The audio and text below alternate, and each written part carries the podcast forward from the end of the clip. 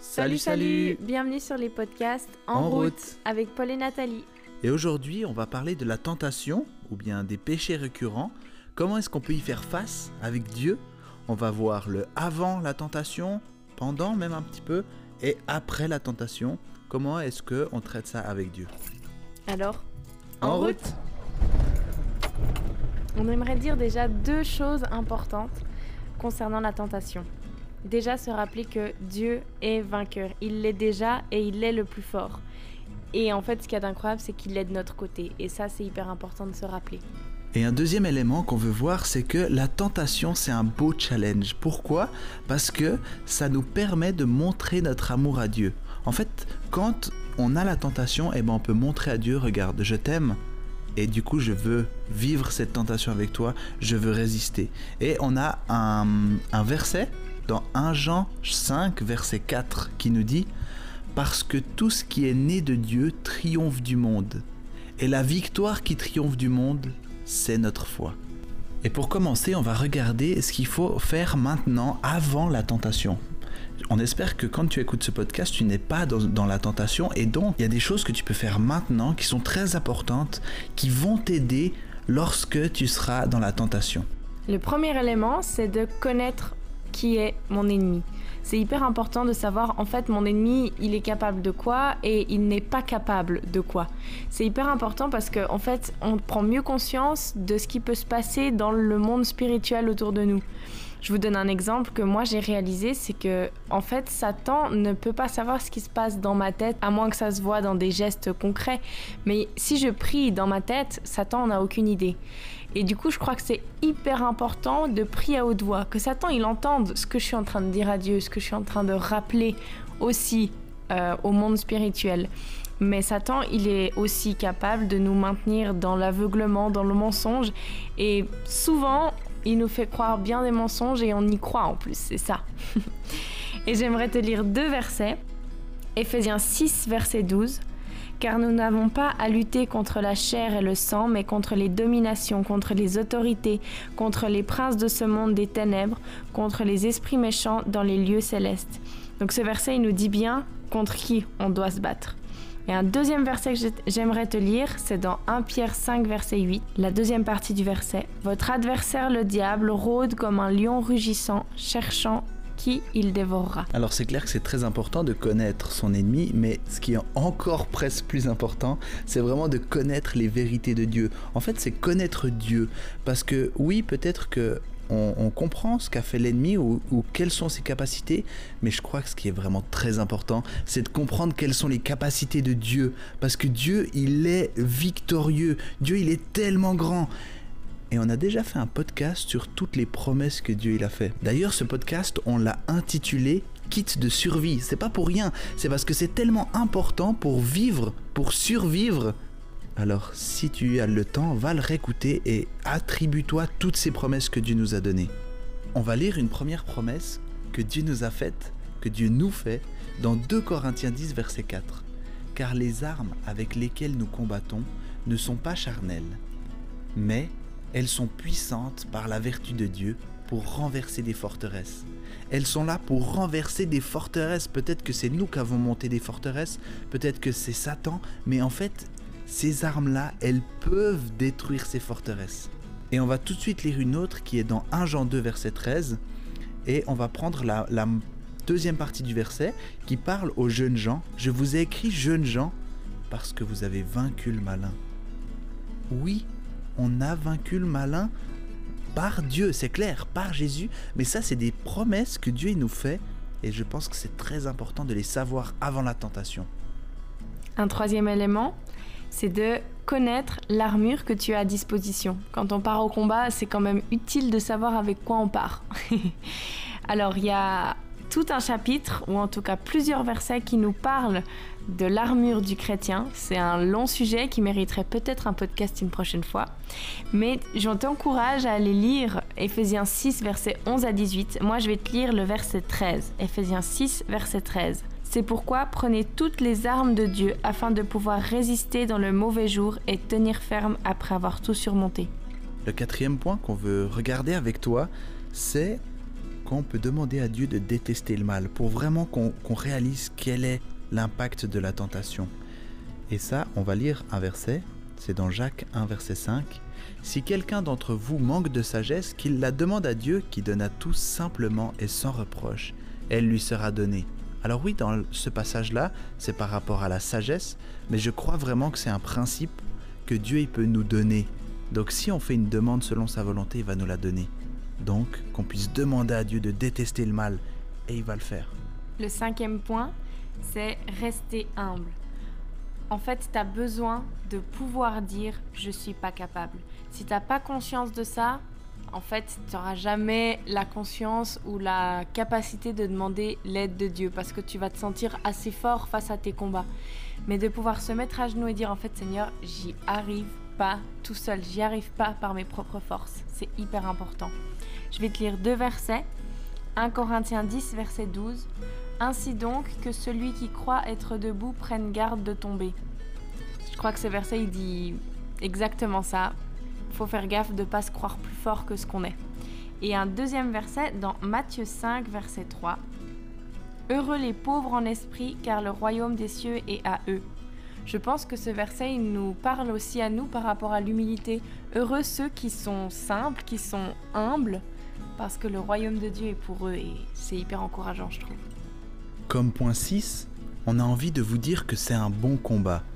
On va lire déjà deux versets qui sont dans Jacques 1 verset 2 à 4. Mes frères, regardez comme un sujet de joie complète les diverses épreuves auxquelles vous pouvez être exposés, sachant que l'épreuve de votre foi produit la patience. Mais il faut que la patience accomplisse parfaitement son œuvre, afin que vous soyez parfait et accompli sans faillir de rien. Là, il est en train de dire qu'on peut se réjouir quand on est dans l'épreuve, parce que ça va produire de la patience, parce que ça va nous faire grandir, parce qu'il y a un but derrière. Et ça, c'est incroyable. Et on a un autre verset qui va un peu dans le même sens, 1 Timothée 6, verset 12. Combat le bon combat de la foi, saisis la vie éternelle à laquelle tu as été appelé. C'est un bon combat. Combat ce bon combat. Et moi, j'ai envie de nous encourager tous quand on est dans les, dans les épreuves. J'ai envie de nous encourager à fighter pour Dieu parce que ça nous fait grandir, parce que ça nous transforme toujours plus comme lui. Et le dernier point, qui en fait est plutôt pour pendant la tentation, c'est de court-circuiter le schéma. En fait, il y a un schéma assez redondant face à la tentation, c'est que tout d'un coup, on voit quelque chose, on entend quelque chose, on pense à quelque chose, ensuite on agit on pêche et ça mène à la mort. C'est un peu ce schéma, trois étapes. Et en fait, il faut court-circuiter ce schéma-là. Il faut le casser pour pas qu'on arrive au péché. La pensée, le regard ou je sais pas ce qui arrive en premier, tu vas pas pouvoir l'empêcher d'arriver. La pensée, le regard, c'est des choses qui arrivent. Mais par contre, tu peux tout de suite arrêter le fruit qui va en découler. Tu vas arrêter avant que ça arrive au péché. Et c'est hyper important pour ça de connaître ses faiblesses. Ok, je sais que ça m'arrive très souvent de juger les gens. Ok, donc mes pensées, je dois les filtrer, je dois les traiter. Dès que j'ai une mauvaise pensée, tac, je la traite. Ça peut être la même chose par rapport à la pornographie, par exemple, qui est une tentation pour beaucoup. Tac, je vois quelque chose, j'ai un regard, j'ai tac, je l'arrête direct. Je l'ai dit plein de fois le tac, mais j'espère que tu t'en souviendras que ça veut dire arrête tout de suite, court-circuite le schéma. J'aimerais te lire un verset dans 2 Corinthiens 10, verset 5. Surtout la fin en fait, qui dit Nous amenons toute pensée captive à l'obéissance de Christ. Dépose tes pensées à Dieu, tu les, tu les emprisonnes et tu les donnes à Dieu. Que vraiment ce soit lui qui en aille toute la direction. Et maintenant on va passer à après la tentation. Tu as deux issues possibles. La première, c'est que tu as raté, c'est que tu es tombé lors de la tentation. Tu as péché. Et quand on est dans cette situation-là, je l'ai vécu tellement de fois, mais j'aimerais vraiment qu'on puisse se rappeler de quelque chose.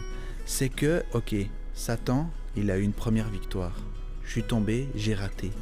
Mais je veux vraiment pas que Satan, il ait une deuxième victoire. je t'explique ça, c'est que si tu vas pas devant le trône de la grâce, regardez, Hébreu 4, verset 16, approchons-nous donc avec assurance du trône de la grâce, afin d'obtenir miséricorde et de trouver grâce pour être secouru dans nos besoins.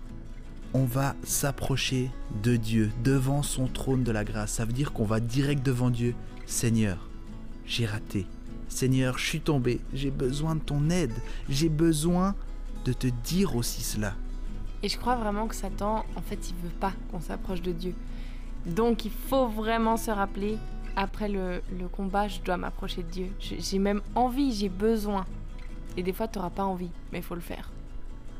Parce que si tu le fais pas, eh ben il y a cet énorme risque de se dire, ok, j'ai pas encore confessé, donc c'est bon, je peux retomber une deuxième fois.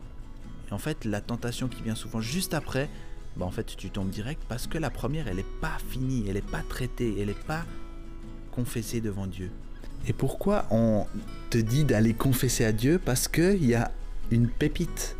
1 Jean 1 verset 9, Si nous confessons nos péchés, il est fidèle et juste pour nous les pardonner et pour nous purifier de toute iniquité.